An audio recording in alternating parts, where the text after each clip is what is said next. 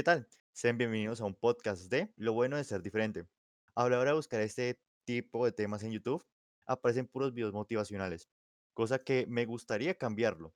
Entonces estoy aquí con mi anfitrión, mi nuevo anfitrión, Samuel. Hola, ¿cómo estás, Samuel? Hola Juan, eh, muy bien, gracias. Feliz de estar otra semana contigo y poder tratar más profundamente temas que al principio parecen muy básicos, pero si uno los estudia, pues se ve que hay algo muy profundo ahí. Sí, Samu, eh, pues digamos que esta semana eh, entramos con un tema no tan fuerte como el que iniciamos la semana pasada, pues porque yo quería suavi- suavizar un poco esta situación de, quería suavizar un poco la situación de, de los temitas, eh, porque la semana pasada se habló sobre la sociedad en general, y pues este- esta vez quería tener un tema un poquito más, más libre, ¿no? A la hora de, de Mm, contenido. Pero digamos que sí, a mí también me alegra mucho tenerte aquí presente, Samuel, y qué bueno que estás, estés como eh, eh, anfitrión, ¿no? La semana pasada estabas como invitado y esta vez pues estás como anfitrión.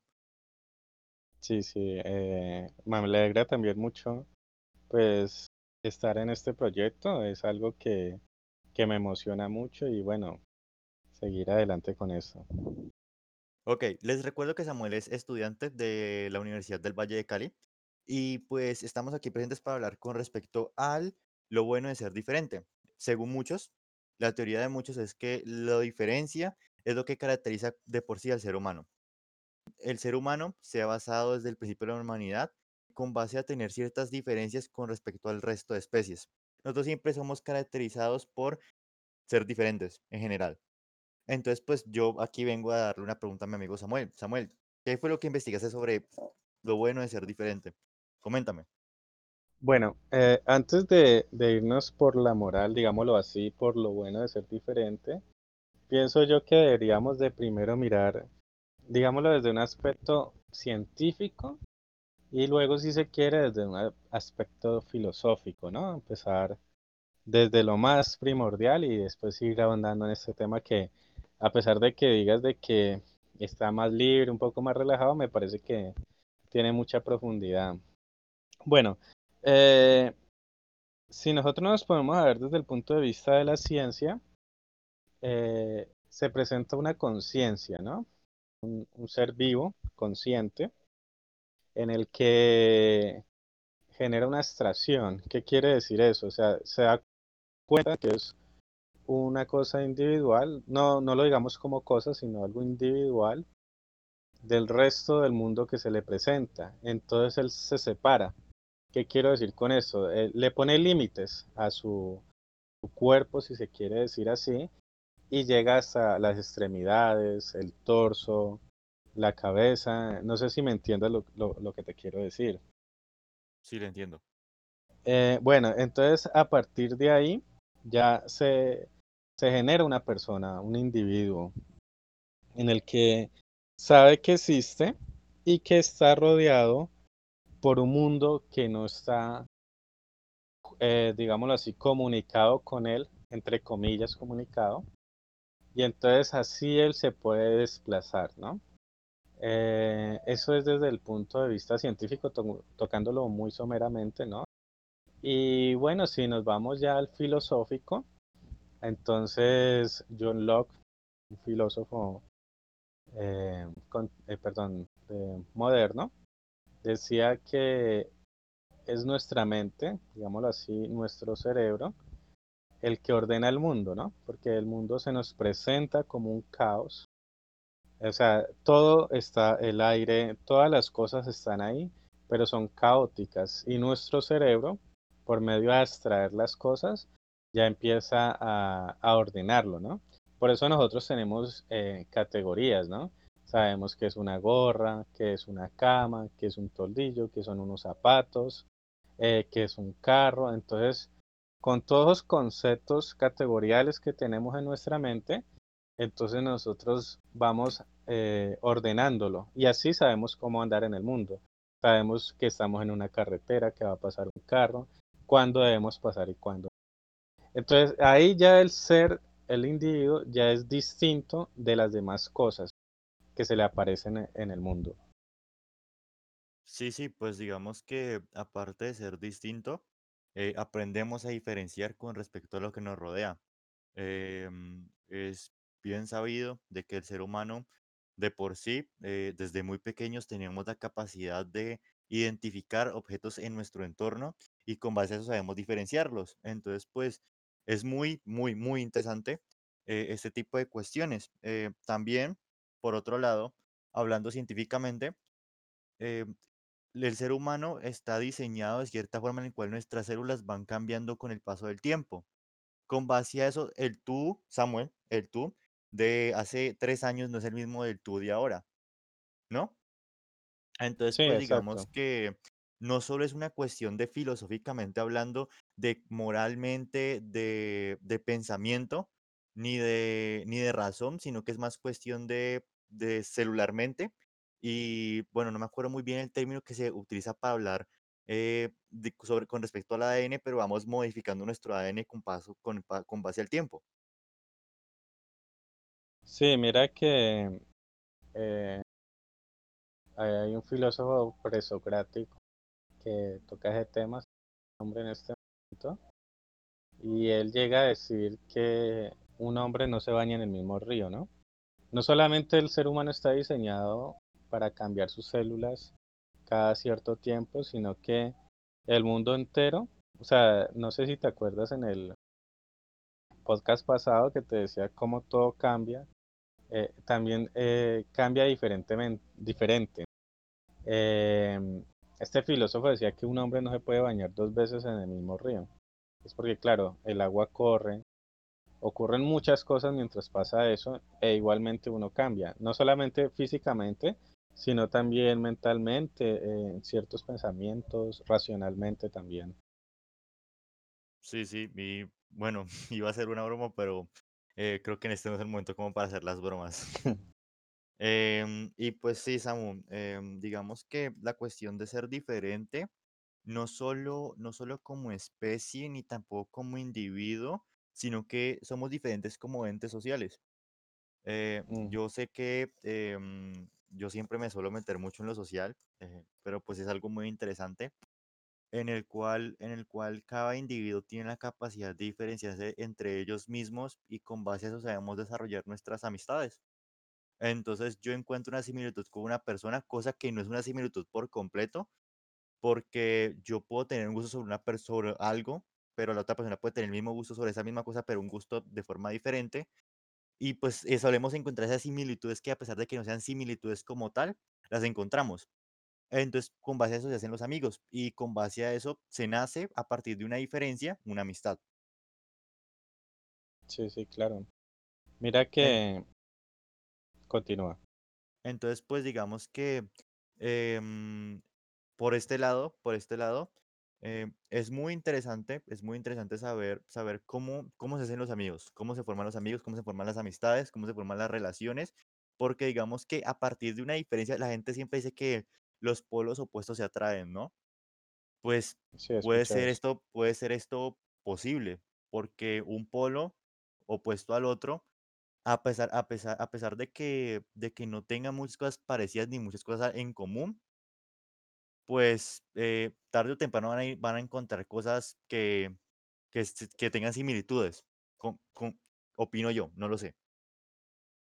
Bueno, antes de eso, vos tocaste un tema importante, eh, acerca de, de la persona, ¿no?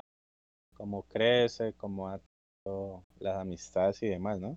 Nosotros, pues, antes de eso debemos diferenciar, o diría yo que hay que incluir el término de sujeto, el sujeto y el objeto, que es lo que eh, es importante a la hora también de hacer amistades, ¿no?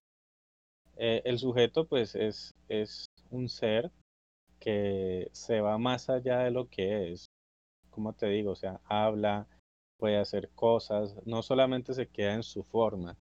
Y el objeto no puede irse más allá de la forma que es. Por ejemplo, un ladrillo, pues es un ladrillo y ya no puede ser otra cosa sino eso. El sujeto entonces eh, eh, se encuentra en formas dinámicas distintas a lo que es, puede generar, crear. Y, y esto es importante, ¿por qué? Porque cuando nosotros tomamos a las otras personas también como sujetos, entonces ya no lo estamos usando, ¿no? Y al no usarlos, entonces lo que nosotros vamos a generar es una amistad. Eh, me remonta esa, a lo que decía Immanuel Kant, el hombre es un fin en sí mismo.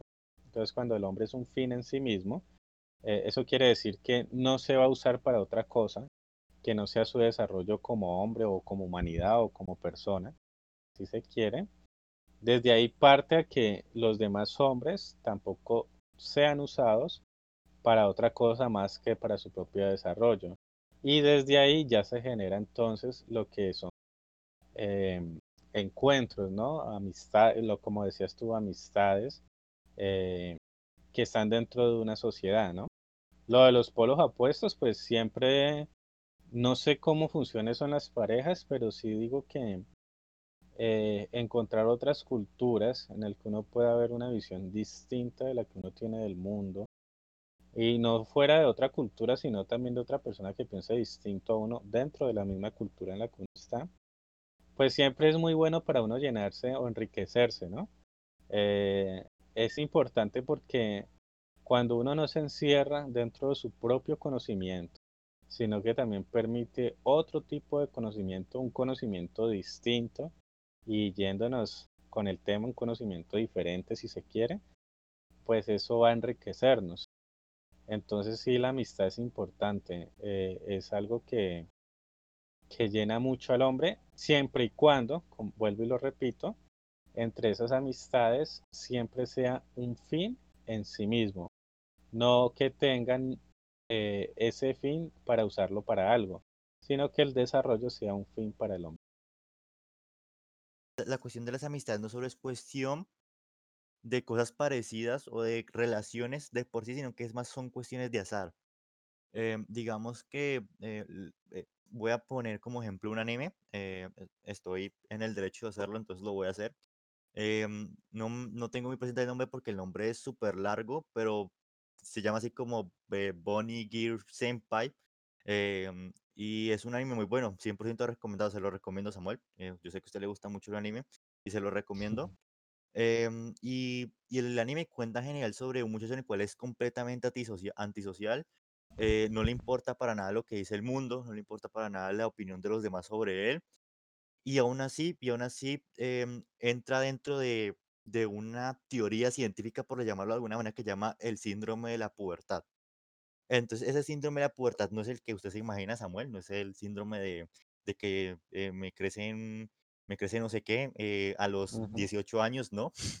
No es eso, sino que el síndrome de la pubertad trata principalmente sobre adolescentes en los cuales, adolescentes o gente que está entrando a la pubertad, dentro de los cuales ocurre ciertos sucesos en los cuales al principio pueden parecer paranormales, eh, como por ejemplo ser ignorado por, completamente por todo el mundo. Eh, dentro del anime cuenta la historia de una muchacha en la cual eh, es ignorada por todos, básicamente como si, como si no existiera, es invisible.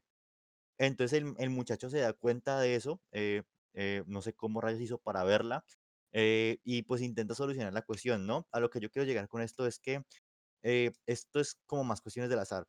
dos, dos, personas que son, dos personas que son completamente opuestas, aparte de tener ciertas similitudes, no completamente opuestas, sino que personas que tienen ciertas similitudes y que no son amigos, pueden llegar a ser amigos por cuestiones del azar, por cuestiones del destino, por llamarlo de alguna manera.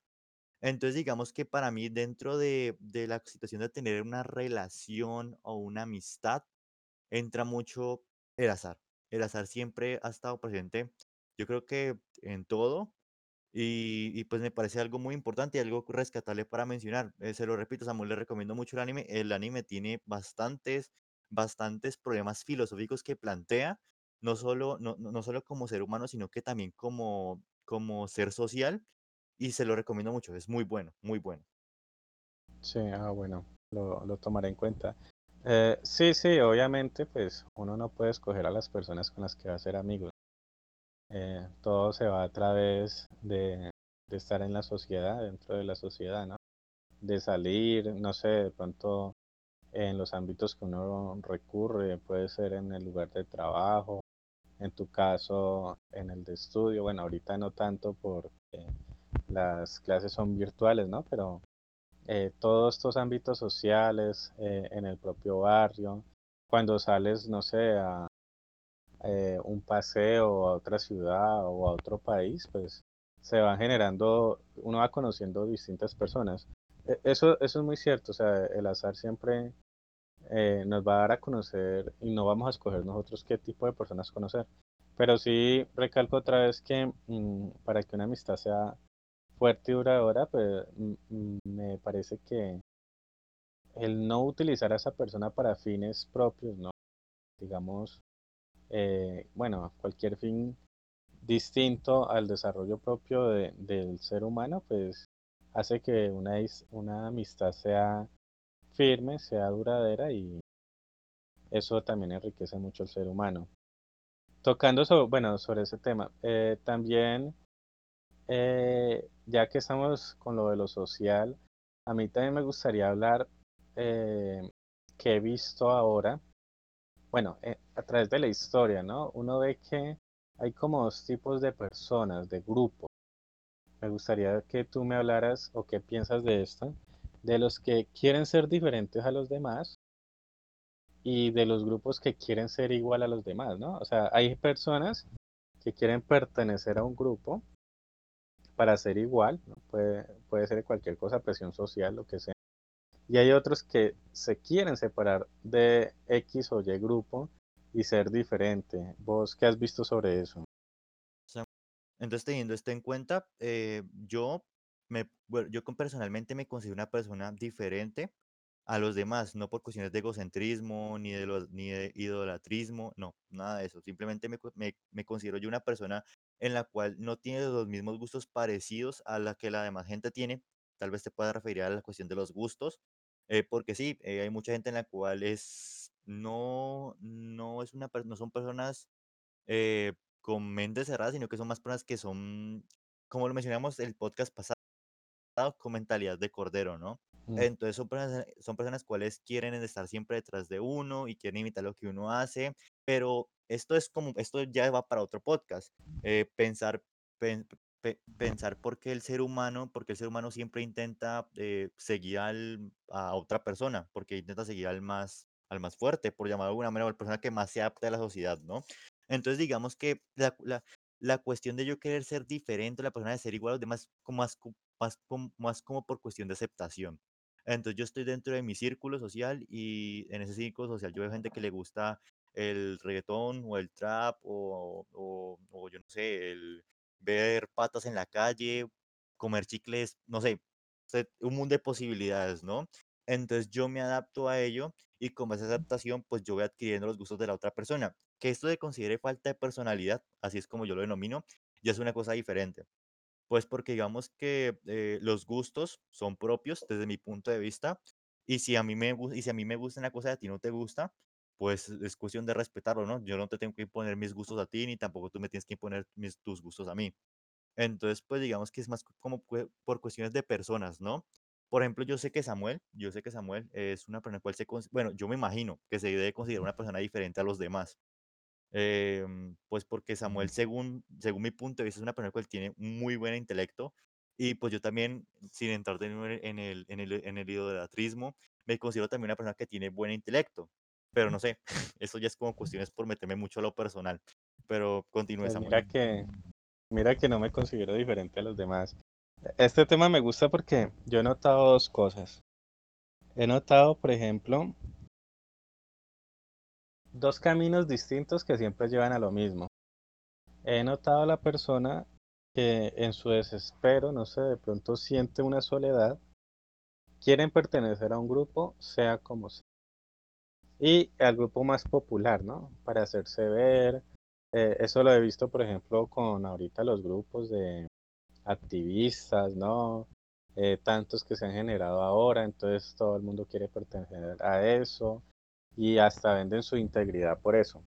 Y he visto otro tipo de personas que quieren ser, entre comillas, lo digo así, diferente, pero que terminan siendo igual a los demás.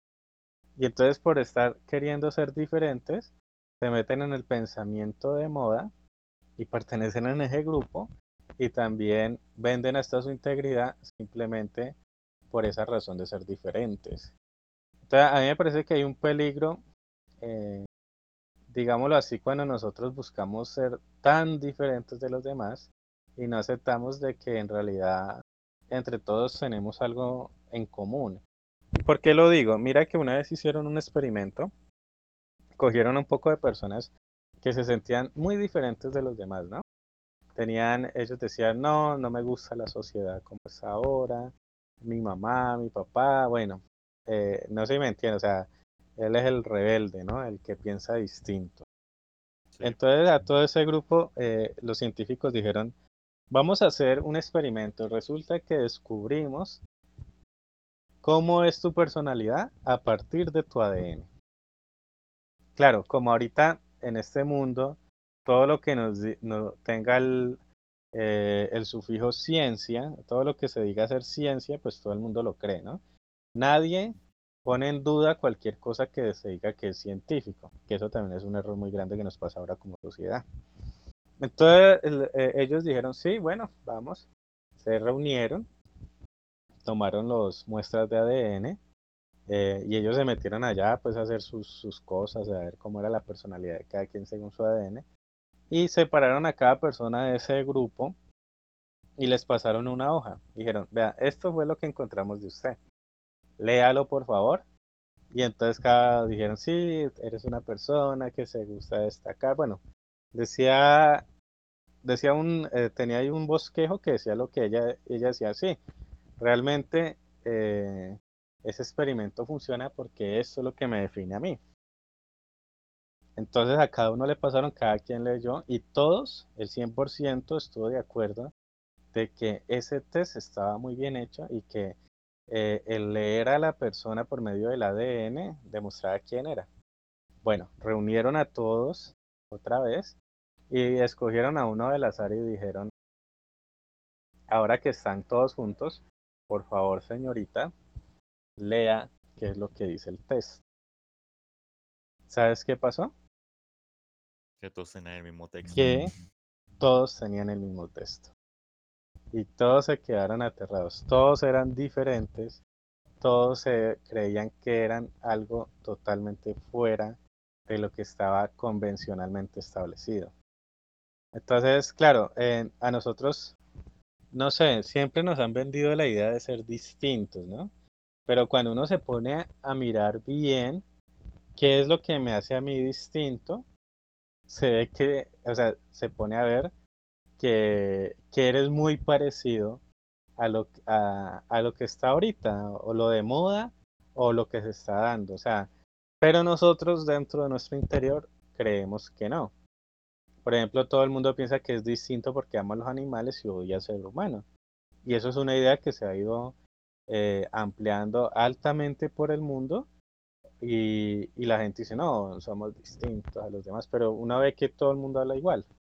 Otros es que, o sea, no lo digo por todos, pero sí he visto eso, que creen que por ser ateos ya son más inteligentes y, y entonces son muy distintos por eso a los demás, cuando uno va viendo que todo el mundo es ateo. Y bueno, y yo tocando el ateísmo, diría yo, y esto sí puede que me den duro, que el ateo es un creyente más, eh, pero eso se puede desarrollar en otra parte. ¿Qué opinas de, de esto? Samu, pues digamos que aquí tocaste múltiples temas, eh, principalmente el de la ciencia. Creer que la ciencia siempre tiene la razón, la razón podría caer en una falacia. La, la ciencia no siempre tiene la razón. Lo que la ciencia busca es tener la razón, pero no tiene siempre, siempre la razón. Entonces, pues Bueno, digamos que, dígame. eh, que la ciencia busque tener la razón, no, ella busca la verdad, ¿no? Eh, la razón sí es otra cosa. Bueno, sí, Ya, ya eso sería como una cosa distinta, ¿sí ¿me entiendes? sí, sí, te entiendo. Ok, pues digamos que ahí caían en el error. Eh, sí, Samuel tiene razón. La ciencia siempre busca tener la verdad, eh, a pesar de que en ciertas situaciones no la llega a tener, porque digamos que tener la verdad de absolutamente todo, pues es muy, muy complicado. Pero al menos yo sabiendo científicamente de que el ADN eh, no identifica para nada la personalidad de las personas, para Ajá. poner, para cerrar el paréntesis ahí. Por otro lado, digamos que sí, Samuel, eh, digamos que nadie absolutamente, yo creo que en la actualidad en este mundo, eh, podría ser 100% original, por llamarlo de alguna manera. No es una persona que, que se considere 100% que llega, uy, yo soy súper original y yo soy la primera persona que es así. No, evidentemente no. La gente ha- se ha encargado de categorizar y de etiquetar, como lo mencionamos, como lo mencionamos en el podcast pasado, al- a los grupos sociales y con base a eso nosotros vamos adaptando un grupo social. Eh, a lo que yo me refiero como diferente es diferente a la mayoría. La gran mayoría, la gran mayoría de gente en la actualidad, eh, lo que más eh, les gusta es el trap, el reggaetón, eh, se visten de con crestas. Bueno, no sé, no sé si los chavos de ahora se visten con crestas, pero me imagino que sí, pues porque yo he visto chavos en la actualidad con crestas, em, con los pantaloncitos que que es- les llegan como a la mitad de, del calzón. Em, y bueno, usted, usted ya sabe, ¿no? El estereotipo común de, de, de Colombia, por llamarlo de alguna manera, ¿no? Entonces, digamos que eh, den- dentro de ese estándar, que también aquí estaría cayendo dentro de, de, la, de, etiquetar a la gente, em, como, le mencioné- como, como lo mencionamos en el podcast pasado, está, estoy cayendo dentro de un prejuicio. Yo me considero una persona por fuera de ese estándar común. Entonces, yo no me he visto con crestas, ni tampoco, eh, me gusta el reguetón y el trap, eh, soy una persona en cual soy 100%, eh, em, 100%, pues, de para mí, soy una persona cual se considera 100%, por llamarlo de alguna manera, eh, antipático, por llamarlo de alguna manera. eh, me gusta leer, soy una persona que, es decir, a lo que me refiero con esto es que soy una persona cual no es muy común encontrar personas así en el mundo en general. Así mismo como Samuel. A Samuel, bueno, no sé, no sé muy bien cómo sea la gente de la universidad eh, o la gente de, del, del- la gente de la edad de Samuel en general eh, pues porque yo no tengo la edad de ellos y yo no me relaciono tanto como Samuel, me imagino que se relaciona con gente de su edad, pero según lo que yo he visto, Samuel es diferente a la mayoría de gente de la edad de él. Me la, la la mayor, la mayoría de gente de la edad de él lo que quiere hacer es eh, irse a fiestas, quiere eh, estar emborrachándose, quiere todo el tiempo estar, no sé, em, teniendo relaciones sexuales, bueno, un mundo, una infinidad de, de situaciones, ¿no? Entonces, a eso es lo que yo me refiero. No sé si me entienda. Sí, sí, bueno, sí, pues eh, yo ya iba a partir, eres, mm, bueno, a veces el, el vestirse y los gustos también hacen parte de la identidad de, de cada persona, ¿no? Ahí es donde juega también, diría yo que la diferencia es, por ejemplo, la forma de caminar, ¿no? Que no hay una forma igual hasta ahora. Uno puede reconocer hasta pisadas de cómo camina la gente, escuchar los pasos, decir, ah, viene tal persona. Bueno, si eres muy atento, ¿no? O has escuchado mucho a esa persona caminando. Mm, hay manías, ¿no? Hay, hay cosas que, que diferencian al ser humano. Obviamente uno siempre, como le dijiste, no está 100% original, eso es verdad. Eh, cada quien busca como su, su estilo de vida en el que se adapte. ¿Que va a ser eh, de otros estilos? Sí, claro. no va a venir propiamente de uno, porque pues es completamente, diríamos, sea, tendría que salirse de esta sociedad y crear otra, crear hasta otro lenguaje, otro idioma.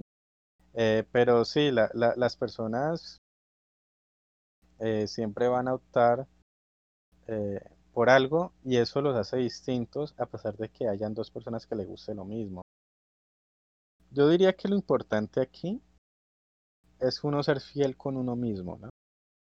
Eh, porque a veces nosotros caemos en los estereotipos, como dices tú, de la edad. O sea, yo me tengo que comportar de cierta manera a mi edad, o tengo que hacer ciertas cosas a mi edad, me tengo que casar, eh, o tú como niño tienes que, bueno, vivir muchas mujeres, o, o, o no, bueno, se- los estándares que se están dando en el momento.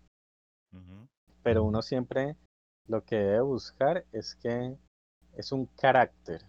Y, y, y aquí ya me voy yo eh, Aristóteles, pues me gusta la filosofía y pues qué pena, tengo que hablar mucho de ellos. Eh, Aristóteles nos enseña eso, ¿no? El carácter. El carácter, él tuvo, o sea, él, él hasta el final de su vida eh, tuvo su carácter. Él era, por ejemplo, él era ateneo, era griego, ateniense, perdón. Y, y cuando a él lo acusan de, de corromper a la juventud, de muchas cosas, pues cuando uno lee la apología de Sócrates, eh, ya le dicen o, se, o lo desterramos o, o hay que, o que morir envenenado. Y él en medio de su carácter dijo, no, yo, yo soy griego y yo soy esta persona y yo tampoco voy a dejar de hablar de lo que yo sé porque no me parece que sea malo y, y lo que está pasando cuando estuvo ese juicio, nadie le demostró que lo que él hubiera hecho estuviera mal con argumentos y él murió así en su ley. Entonces, eh, no, es, no es que yo quiera decir que se llegue la terquedad, no, sino que uno debe ser fiel a uno mismo y en tener ese carácter. Digamos, si tú fumas, bien, pero si tú no quieres fumar, no fumes porque eso te hace ver genial, ¿no? Sí, porque te lo Mm, imponen. Sino que, exacto, o sea, tener ese carácter que muchos dirán, ah, bueno, pareces un viejito o eh, un muchacho, por ejemplo, de tu edad, no debería de comportarse así, si no quería ser asá.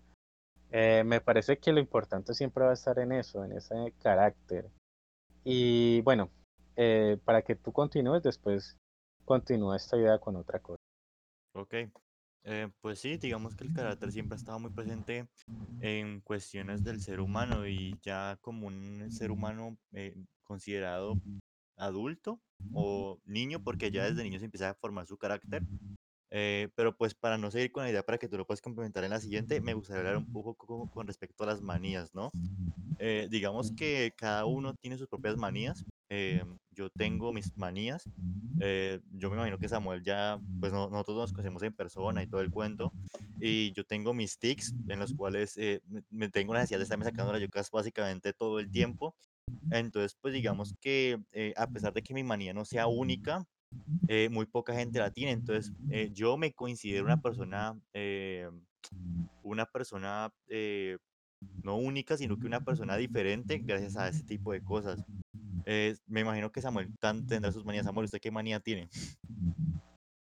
Pues mira, a mí me gusta vestirme de saco y corbata. Esa sería mi dicha siempre. Y cuando tengo la oportunidad, no dejo de tocarme el nudo de la corbata a ver si estoy bien arreglado. Inclusive la gente que me ve al lado, pues en mi trabajo, eh, siempre me hace ver eso, ¿no? Siempre estoy como arreglándome ese nudo, es como una manera que me da a mí. Y diría que otra es acomodarme las gafas. Eh, pero más que manía es porque, no sé, a pesar de que ya llevo más de tres años con ella, no mentiras, mucho más, eh, no me acostumbro a ellas. Siento como si una máscara, entonces siempre las estoy tocando, las estoy acomodando, pero es porque no me acostumbro. Pues sí, pues digamos que cada uno tiene sus, sus propias manías y, y pues eso es una cuestión diferente, ¿no? Eso nos diferencia a los demás, a pesar, a pesar de que no sean manías únicas. Em, y pues a pesar de la manía yo de estarme traqueando los dedos, de estarme doblando los dedos como lo estoy haciendo ahorita mismo, sino que no me están viendo, eh, tengo la manía de estarme tocando la camiseta todo el tiempo, no sé por qué, eh, pero no sé, con el paso del tiempo uno va desarrollando sus propios tics, a pesar de que mucha gente no se da cuenta, ¿no? Mucha gente eh, tiene muchos tics o tiene tics involuntarios y ellos ni cuenta se dan. Súper impresionante, pero bueno, ese no es el punto. El punto es que eh, no solo el carácter, no solo los gustos, sino que involuntariamente nosotros buscamos diferenciarnos. Nosotros es- también debemos de tener en cuenta que eh, el ser humano se, se diferencia también por las manías, ¿no? La, forma de caminar, eh, la forma de hablar, de pararse, de vestirse. Bueno, hay muchas cosas que, que nos pueden diferenciar a nosotros. Eh, una que también me parece a mí que debemos de tener en cuenta es siempre ser fiel a nosotros mismos, ¿no? Y desde ahí yo me eh, retomo pues lo de, o me remonto, perdón, mejor, a Sócrates y que él, él nos da un ejemplo con el carácter. Es el carácter, eh, a pesar de que él es una persona distinta, digámoslo en, en su sentido, pues que, que él buscaba, digámoslo así, molestaba a las demás personas, tratando de comprender los conceptos que es el amor, que es la belleza y todo eso. Él nunca dejó su carácter, ¿no? Eh, cuando nosotros leemos la apología de Sócrates, en el que a él lo acusan eh, porque está contaminando la mente de los jóvenes, pero él al no tener ningún eh, argumento válido, no deja de ser quien es.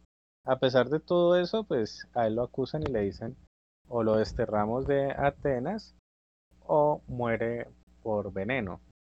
Él prefiere morir tomando la cicuta, pero nunca dejó porque él dijo, yo soy griego, yo soy así, ¿qué voy a hacer yo fuera de, Grecia, de, Atenas? O sea, ¿cómo, ¿qué voy a interrogar yo a los árboles? No, me gusta interrogar a los hombres. Entonces, prefiero morir siendo griego y ateniense a dejar de ser lo que soy. Entonces, eh, no, no significa que uno tenga que ser terco, ¿no? Ahí sí yo aclaro, en el sentido de que... Ni tampoco por una nacionalidad. Exacto, o, o, yo soy así, ya, me da igual, me da igual lo que piensen los demás, porque eso ya es un error también, sino que si tú eres, te gusta algo, eres fiel a ti mismo y, y no le haces daño a los demás, pues yo creo que ser fiel a esa persona que te representa, pues uno debe tener el carácter de poder seguir siendo como es. Obviamente, pues uno nunca va a ser perfecto. Eso, y menos mal, porque eso hace que uno aprenda y aprenda más cosas. Pero sí ser muy fiel a la esencia que es uno mismo. Eh, siempre es importante mantener la esencia. Eh, la esencia es algo que considero yo que no es tanto esencia, sino que es más cuestiones neurológicas, slash, no sé, eh, tal vez el ADN tenga que algo que ver aquí. No estoy muy seguro porque digamos que, pues yo tampoco soy, eh, no tengo una beca en Harvard como para, como para estudiar ese tipo de cosas, pero digamos que la esencia, por denominarlo de alguna forma, es algo que se va creando conforme al tiempo, conforme a la percepción del tiempo y conforme a la sociedad que nos rodea. Entonces, digamos que todo es una suma de, de todo en general y con base a eso formamos nuestra percepción de diferencia y de igual.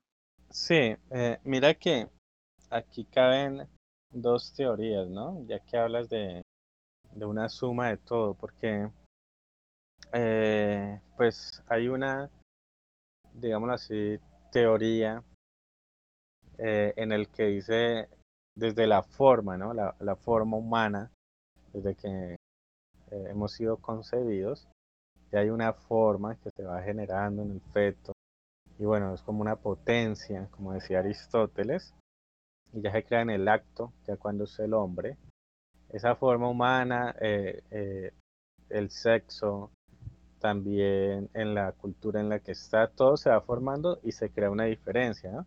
Hay otra eh, que habla de que nada de eso importa, sino que importa desde la propia existencia. Se llama el existencialismo, en el que dice que tú mismo te formas eh, de, tu, de, de lo que tú quieras a partir de tu misma existencia sin necesidad de tener, eh, digamos, un nacimiento biológico, ¿no? O sea, eh, en la primera nosotros estamos también determinados de alguna forma, nuestro cerebro, nuestros genitales, eh, nuestro cuerpo, generan ese tipo de persona que va a cumplir el rol que él quiera después, pero todo eso lleva a cabo desde ese principio.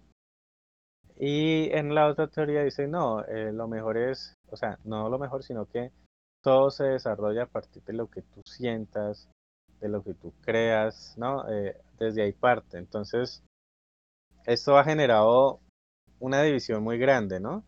Y, y, es tan, tan inmenso esto, o sea, el existencialismo en contra con la otra teoría que no me acuerdo cómo se llama en este momento, que ha generado eh, cambios, podría decirse, y pensamientos como el feminismo, LGTBI, todo lo demás o, esos múltiples géneros, ¿no?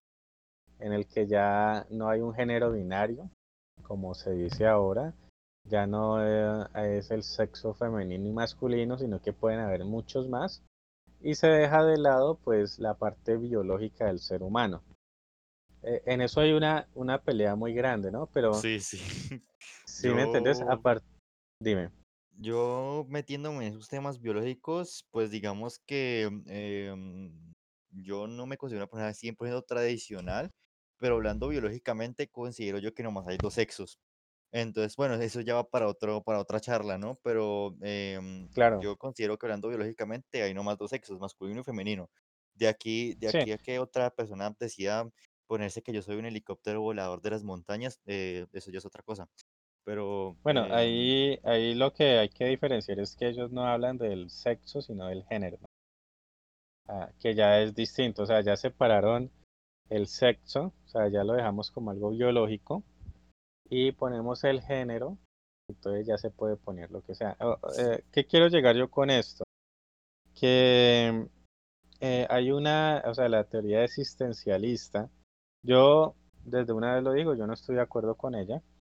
Eh, esa teoría pues habla de que a partir de lo que tú eres, de lo que tú pienses, puedes llegar a ser lo que sea sin necesidad de tener en cuenta los componentes biológicos, ¿no? Eh, yo voy más de acuerdo, pues porque la ciencia sí ha llegado a, a muchas conclusiones, ¿no? Eh, eh, por ejemplo, el cerebro está sexualizado, entonces ya hay cosas, operaciones que puede hacer el cerebro de la mujer que el hombre no puede hacer. Eh, eso también se da a través de, de la evolución, ¿no? De, de la crianza, crías, bueno, muchas cosas en común. Y eso también hace que nosotros nos definamos y seamos distintos a otras especies, ¿no? Ya entonces con el existencialismo todo eso queda de lado y es la persona que se define a sí misma. El problema que diría yo ahí es que no tienen un piso, algo de donde sostenerse y bueno, eso puede llegar a problemas después. sí, pues digamos que em, hablando de corrientes filosóficas, el, el existencialismo eh, es un, e- e- e- si mal no tengo entendido, el, el existencialismo es una de las ideas que más fuertes están pegando en la actualidad, ¿cierto, Samuel? Ujú, sí. Bueno, eh, pega mucho con el marxismo, Ah, con lo no, que pero es el eh, materialismo. sí, sí, eso ya, es- eso ya es Sí, otro, otra, otra ajá, charla. exacto. Entonces, pues sí, digamos que eh, tener la idea eh, existencialista con respecto a yo soy lo que quiero hacer con respecto a mi, a mi, a mi comportamiento social, y no solo social, sino que mi comportamiento en general. Bueno, aunque en general todos nos movemos con base a una sociedad. eh, desde mi punto de vista, puede ser un poco estúpida. Pues porque, es decir, yo, yo, yo retomo lo que estoy diciendo, ¿no? Lo que estaba diciendo. Eh, biológicamente, hablando todos biológicamente, eh, Samuel, eh, la salchipapa, bueno, la salchipapa no, pero Samuel, eh, mm, eh, no sé, eh, Juanita Pérez, aún así, aún así se considere no binaria o, considere, o se considere, no sé, una, una feminista, feminista de primer mundo, por llamarlo de alguna manera, mm, todos tenemos nuestro propio sexo, ¿no? Sexo biológico, porque así se denomina sexo biológico, y el género ya es una cosa aparte. Digamos, digamos que también por ese lado el género se podría considerar, no, bueno, sí se podría considerar como algo diferente en nuestra sociedad actual. Eh, bueno, en nuestra sociedad actual no, pero en la sociedad las, en la- en la- en las anteriores sociedades, como lo que sería en los 60, 70, hasta incluso los 90, se consideraba como algo diferente. Aquí viene, aquí yo tengo una duda con respecto a nosotros, a nosotros a partir de qué punto nosotros consideramos algo diferente a algo que no es diferente. Porque digamos que em, eh, yo me acuerdo que por allá en los años 2000, 2010, todo el mundo odiaba a lo que nos referimos como gamers o como youtubers en la actualidad, o, o la gente que era otaku o, y todo ese tipo de cosas. Y todos esos fueron escalando a cierto nivel en el cual todo el mundo ahora quiere ser gamer, todo el mundo quiere ser otaku ahora, todo el mundo quiere eh, ver anime, todo el mundo quiere jugar videojuegos, y el que no juega videojuegos pues es considerado un loser, por llamarlo de alguna manera. Entonces, pues digamos que a partir, a nosotros aquí, a partir de qué, nosotros a partir de qué punto consideramos la diferencia entre, entre, entre algo que anteriormente fue considerado algo no tan, no, no tan común, algo común. Yo no Mira, entiendo mira eso. que Mira que eso tiene muchos, muchas dimensiones, ¿no? La primera es generacional, ¿no? Porque obviamente tú estás hablando de las personas antes de que fueran adultos, que ya son adultos, entonces ya pueden ellos seguir eh, con sus gustos, ¿no? Eh, la segunda también es económica, perdón, eh, es tecnológica. en esa época, pues también tener una consola, pues, bueno, yo, yo nunca pude tener ni he tenido ninguna consola. Siempre he sido PC gamer, pero apenas ahorita me gustaban los, los videojuegos, pero jugaban de mi primo, donde un vecino que tuviera platica y tuviera su consola, ¿no? Esa es otra cosa, ¿no? Eh, ahora pues es mucho más fácil. O sea, claro, no te vas a comprar la última generación, pero puedes comprarte de la generación anterior una consola y, y bueno, vas a poder jugar juegos bien o, o si ya tienes un computador también o lo que está pasando en este momento con Google que está creando Stadia o GeForce Now, bueno, los juegos en las nubes. Entonces pues también ya hay un acceso más, más rápido, más fácil que también permite que las personas eh, puedan mirar ese mundo eh, no como antes, que pues no estaba ese, esa facilidad y, pueda, y les puede gustar ese mundo, ¿no? Al Internet pues hizo cambios drásticos porque el anime, por ejemplo, que ahora hablas de los otakus, a nosotros simplemente nos llegaba, nos llegó Dragon Ball porque lo pusieron en cadena nacional, Ranma y medio, que, también en cadena nacional y eh, los Caballeros del Zodiaco, bueno, no me eh, Pokémon y lo demás, pero de ahí para allá no sabíamos más de ellos. Eh, entonces llegó el internet, nos fue mostrando otros tipos de animes, eh, que había mucho más que eso.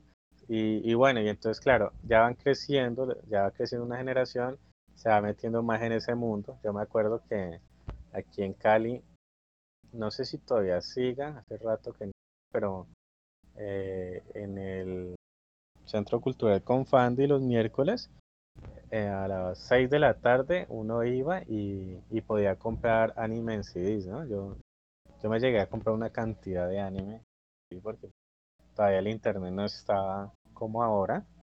y, y, bueno, así se fue desarrollando y cada vez es más facilidad, ¿no? Hay más facilidad. Puedes obtener Crunchyroll, que es una página netamente de, de anime, en el que puedes tener los estrenos inmediatamente o una hora después de que se estrenara en Japón.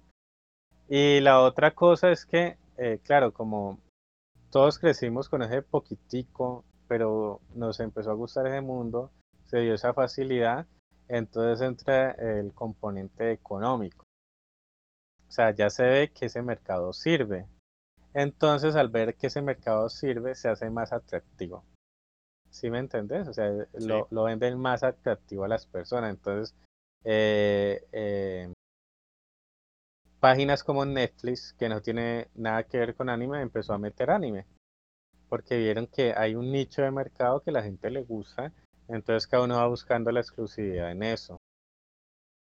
Entonces, claro, ya como empiezan estos nuevos adultos a trabajar, a tener su, su propia independencia económica y a comprar lo que ellos quieran, entonces, claro, ya todo se va volviendo normal. Aunque obviamente el otaku, el otaku se mete en la sociedad porque es una persona distinta a las demás, porque ve anime, eh, algo que supuestamente es para niños, ¿no? Yo me acuerdo que, que también decían que era diabólico. Una vez salió Laura en América, no sé si sepas quién es ella, y se puso una falda ahí toda ridícula diciendo que es anime, y sin siquiera saber qué era eso.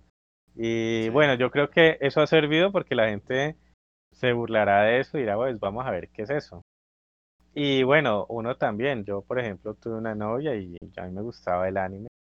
Y, le dije, no, pues mira que no solamente son historias así de chiste como Ranma, sino que hay cosas políticas como Code Geass, ¿no? O sea, que es un anime que muestra pues una situación de qué pasaría si hubiera solamente un solo gobierno mundial y, cómo se deshacerse del, bueno, todo eso, o sea, hay historias también muy maduras que se, que se transmiten, ¿no?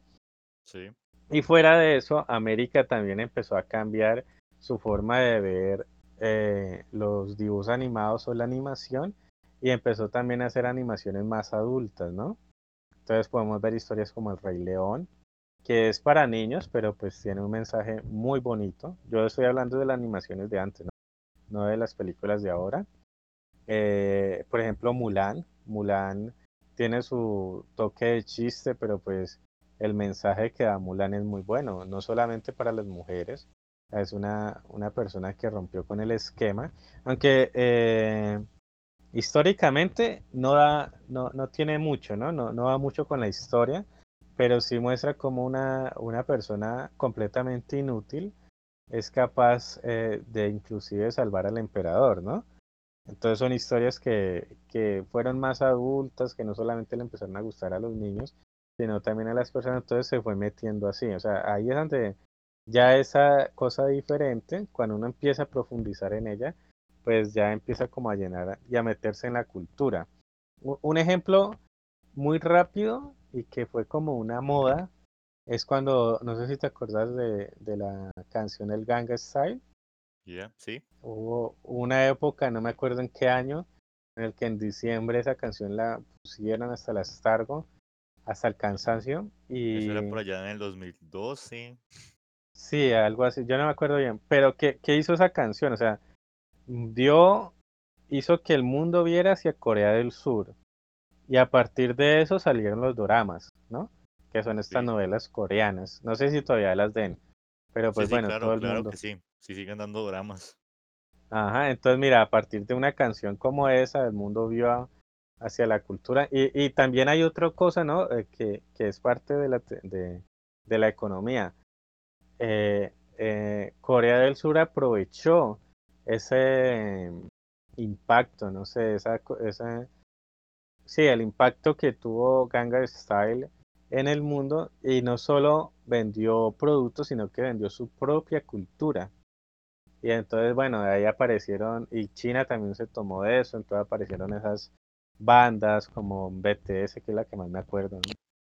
Que, y entonces, si me entiendes, Eh, no solamente se vendió productos eh, de primera necesidad o, o que dan a la primera economía, sino que también venden esa cultura. Entonces, claro, la gente con esta facilidad de poder entrar a otros mundos, entonces, claro, eso ya va penetrando en la, en la cultura eh, digamos, nuestra occidental. Sí, Samu, pues digamos que eh, considero yo que esas son las cosas más bonitas del anime, del anime generalmente actual, pues porque el anime de el anime antiguo era un anime más era un anime más ambientado en cuestiones de peleas, en cuestiones en cuales no se veía tanto el ambiente donde generaba la situación. Eh, no, no, pues estoy simplemente eh, generalizando, pero obviamente deben de haber sus excep- excepciones, ¿no? Pero, por ejemplo, el anime el anime, eh, más reciente, el anime, eh, actual, se basa mucho en el lugar donde estén, ¿no? Entonces, se basa mucho en en, no sé, en en el festival de en el festival de yo no sé dónde, eh, hacemos fuegos artificiales y se muestran se muestran buenas imágenes del entorno y todo el cuento, ¿no? Entonces, digamos que el el anime me parece una forma muy interesante de, como usted lo mencionó anteriormente, vender la cultura, ¿no? Porque Sí, porque no solo no solo no solo venden como tal el anime, sino que lo que se vende es promoción para el propio país.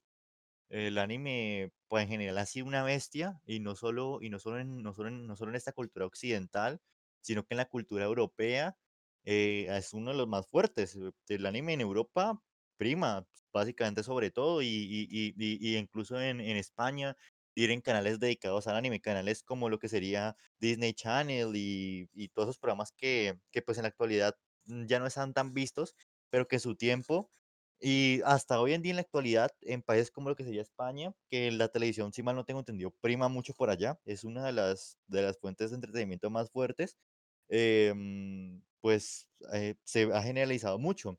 Entonces, digamos que yo considero, yo considero que el hecho en el cual una cosa deja de ser, deja de ser tan común a convertirse en ser común es la globalización. Entonces, por bueno, es ejemplo, otro. por ejemplo, em, a mí me gusta tal cosa, me gusta el, el- la música rusa, eh, la música rusa que nadie conoce, una música que yo me acabo de inventar, que nadie conoce, la publico en TikTok y todo el mundo pasa a conocerla. por generalizar, ¿no? Entonces la música se globaliza. Entonces, graci gra gracias a esa globalización deja de ser tan común y se convierte en algo del montón. ¿Usted qué opina?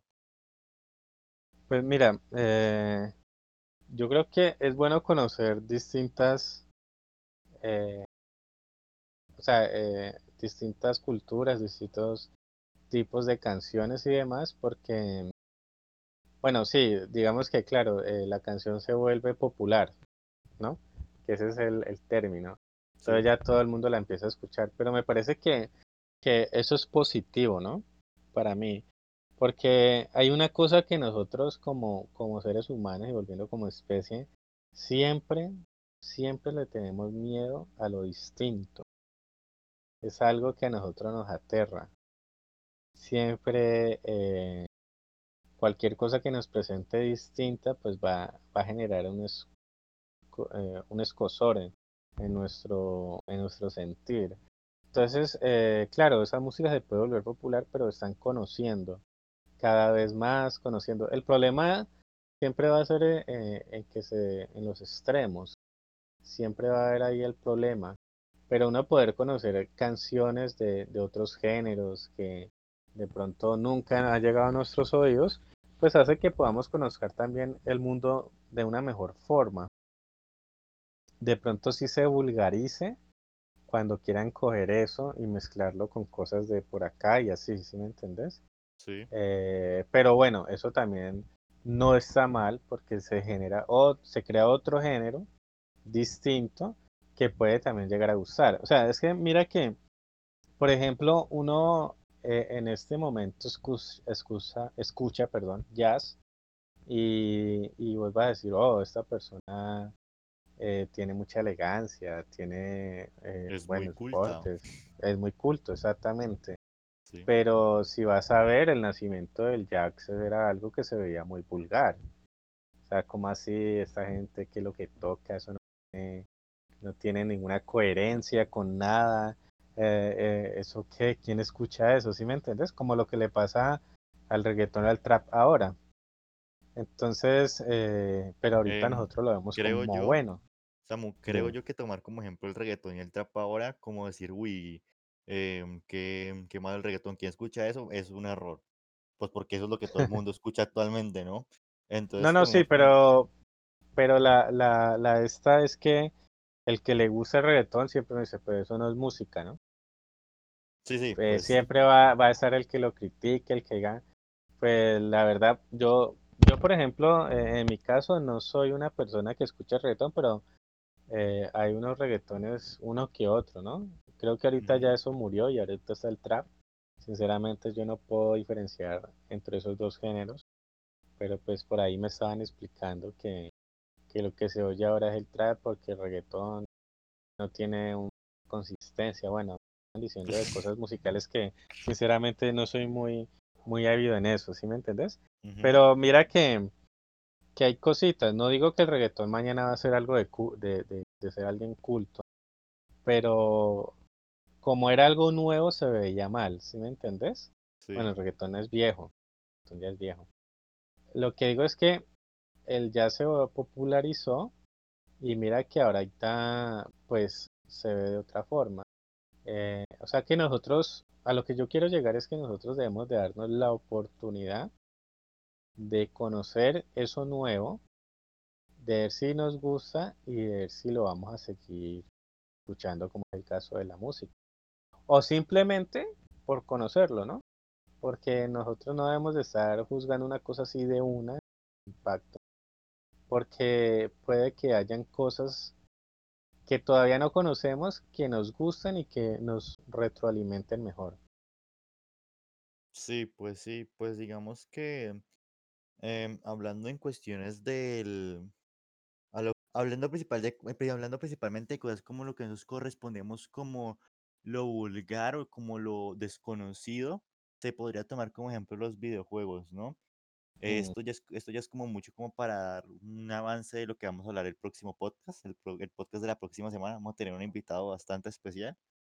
Em, pero digamos que eh, los videojuegos eh, siempre, desde el principio, han tenido una competencia constante y gracias a esa competencia constante se han sabido diferenciar y han sabido marcar sus propios géneros como por mm, ejemplo lo que sería un The Legend of Zelda, eh, juegos super míticos que en su tiempo eran juegos completamente innovadores, juegos de aventura, con drama y con todo ese tipo de situaciones, eh, supieron marcar un antes y un después en la, en la industria.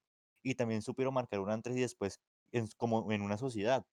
Eh, digamos que en ese tiempo, en los, no, en los 90, eh, la gente ya, la gente venía con el bajón de, de lo de ET, que fue la caída del, de los videojuegos en, to- en su totalidad con lo del Atari, eh, mm. pero, pero gracias a la industria que generó Nintendo, con la venta de consolas y con la venta de videojuegos como lo que sería Super Mario Bros.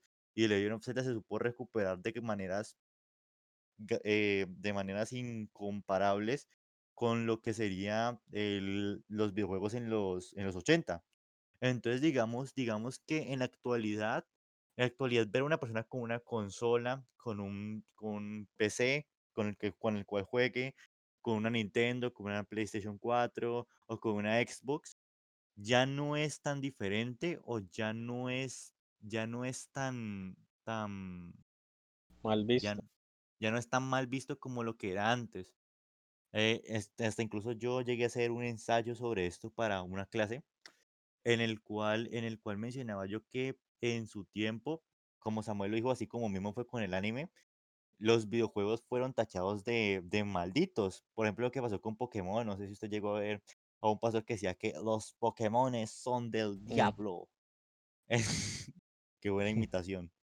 Entonces, digamos que, em, pues, es como cuestiones de, de la sociedad, ¿no? La sociedad avanza, como lo mencionamos en, en el podcast pasado, y, y con base al avance de la sociedad, la gente va dejando los prejuicios, y esos prejuicios son los que hacen que, que, que se generalice y que todo sea común en general. Entonces, pues, es eso. Continúe, Samuel. Sí, sí, eh, sí, es que eh, también cuando hay gustos distintos, también es bueno pues que una cultura los haga porque, por ejemplo, lo que has dicho, hemos hablado del anime, hemos hablado de los videojuegos, pues son campos en el que a los dos nos gusta mucho, que de niños pues era solamente para niños, ahora hay adultos, hay campeonatos, bueno, hay una cantidad de cosas, ahorita también eh, hablando más en lo occidental, ¿no? Pues Europa también es cultura occidental. Eh, estamos, por ejemplo, con las series americanas que también se han apegado mucho a nosotros. Eh, el cine, el cine es algo que, que ahorita pues ha penetrado mucho más que antes, porque pues antes, bueno, ahorita por la cuarentena, pero antes tampoco es que se fuera tanto al cine como ahora Eh, pero todo eso ha ido generando pues una cultura que ha cambiado, ¿no? A, generaciones y, y eso va, va a seguir pasando, ¿no? Eh, lo importante uno es que, perdón, a, a partir de estos cambios eh, es encontrarse quién es uno, ¿no? Y, y- y eso de ser fiel a uno mismo. Em, yo quería hablar pues acerca de eh, otra vez retomar lo que estaba hablando del sujeto y el objeto, o sea, eh, tomando más el tema del ser diferentes y, y me, me llegó a la mente Kant, en el que él habla de la persona, ¿no? Tenemos a dos filósofos distintos, el que es eh, John Locke y a Immanuel Kant. Eh, bueno, me gusta, no es que me guste casi todas las teorías de ellos, pero hay cosas que son muy importantes Y por ejemplo, Kant define al hombre como un, como un agente activo y John Locke como un agente pasivo, ¿no? Y esto, eh, ¿a qué quiero llegar? Pues a la diferencia, ¿no? Porque nosotros vemos las cosas, decía John Locke, y somos como una tabla rasa en la que eh, por medio de la experiencia o lo a posteriori, vamos, se nos va generando como, como que en esa tabla se va escribiendo y nosotros pues vamos tomando el conocimiento y nos va llegando, ¿no? Y así es como nosotros conocemos. Pero Immanuel Kant dice, no, eh, nosotros somos, o sea, en Locke nosotros somos un agente pasivo, en donde todo nos llega, Pero Kant dice, no, nosotros somos activos. Y él dice, ¿por qué? Porque usted puede ver distintos blancos, ¿no? Un blanco aquí, blanco allá, blanco en el cielo, bueno, donde mires, y vas a decir, ¿qué es lo que diferencia de todos estos blancos? Entonces, vas a ver que hay un cable para cargar el celular blanco, una cobija blanca, que el cielo, bueno, las nubes son blancas, y somos nosotros mismos los que estamos en contacto con la cosa y la que vamos, eh, o sea, como unos seres activos, o sea, no nos llega, sino que nosotros reconocemos las cosas y a partir de eso, pues vamos trabajando, ¿no? Entonces, eso mismo también es lo que nos hace distintos, ¿no? ¿Por qué? Porque eh, las cosas, a pesar de que sean iguales, o sea, tú y yo, pues ahorita estamos separados y hablando por internet, una maravilla de la tecnología esto, cosa que antes no podía hacer la gente. Pero si estuviéramos viendo la misma cosa, percibiríamos cosas distintas a pesar de ser la misma cosa. Y en, ese, en esas cosas que percibimos distintas, eh, entonces vemos el mundo de una forma distinta, ¿entiendes? Por eso es diferente. Y, y me gusta eso porque podríamos decir, bueno, estuvieran hablando de anime y de, y de videojuegos, pero para una persona ver a un muñequito ahí andando eh, y ser controlado por uno mismo, dice, no, pues eso no tiene sentido, son dibujitos en 3D. Eh, y el otro que también lo está viendo, ajá, dice, no, qué genial. Sí, sí, ¿me entiendes? Sí. Entonces, mira, mira sobre una misma cosa y como somos agentes activos de ella, podemos sacar conclusiones distintas. Y, puede ser en todo, en una película, eh, en un cuadro, en la forma como se comporta una persona. Una persona, uno puede decir, ay, esta persona es tan amable, y el otro puede decir, ay, esta persona es tan lambona, en, perdón la palabra, pero en un sentido coloquial colombiano. Entonces, eh, ¿a qué quiero llegar yo? Que es bueno esas diferencias y que las diferencias existen porque a pesar de tener las mismas cosas, vemos, o sea, nuestra percepción es distinta a las demás. Entonces nosotros debemos de aceptar esas diferencias, tratar de entenderlas y eso también nos puede abrir un mundo de posibilidades. Eh, porque podemos ver, mm, no, no sé, o, o, la historia de un anime, no, me parece genial por esto y el otro puede decir, eh, no, bueno, tiene coherencia. Eh, eh, por ejemplo, no sé si has visto la serie de Big Bang Theory. ¿De Big Bang Theory? Ajá. Sí, me la he visto. Sí, Sheldon está con la novia Amy y están viendo esta película que se llama Indiana Jones, el arca perdida. Entonces, para él esa película siempre ha sido pues una de las mejores películas que, que ha visto en su vida ella llega y le ve y dice, bueno, eh, si Indiana Jones no hubiera estado, igual pasa lo mismo. O sea, no es relevante el protagonista en esa historia.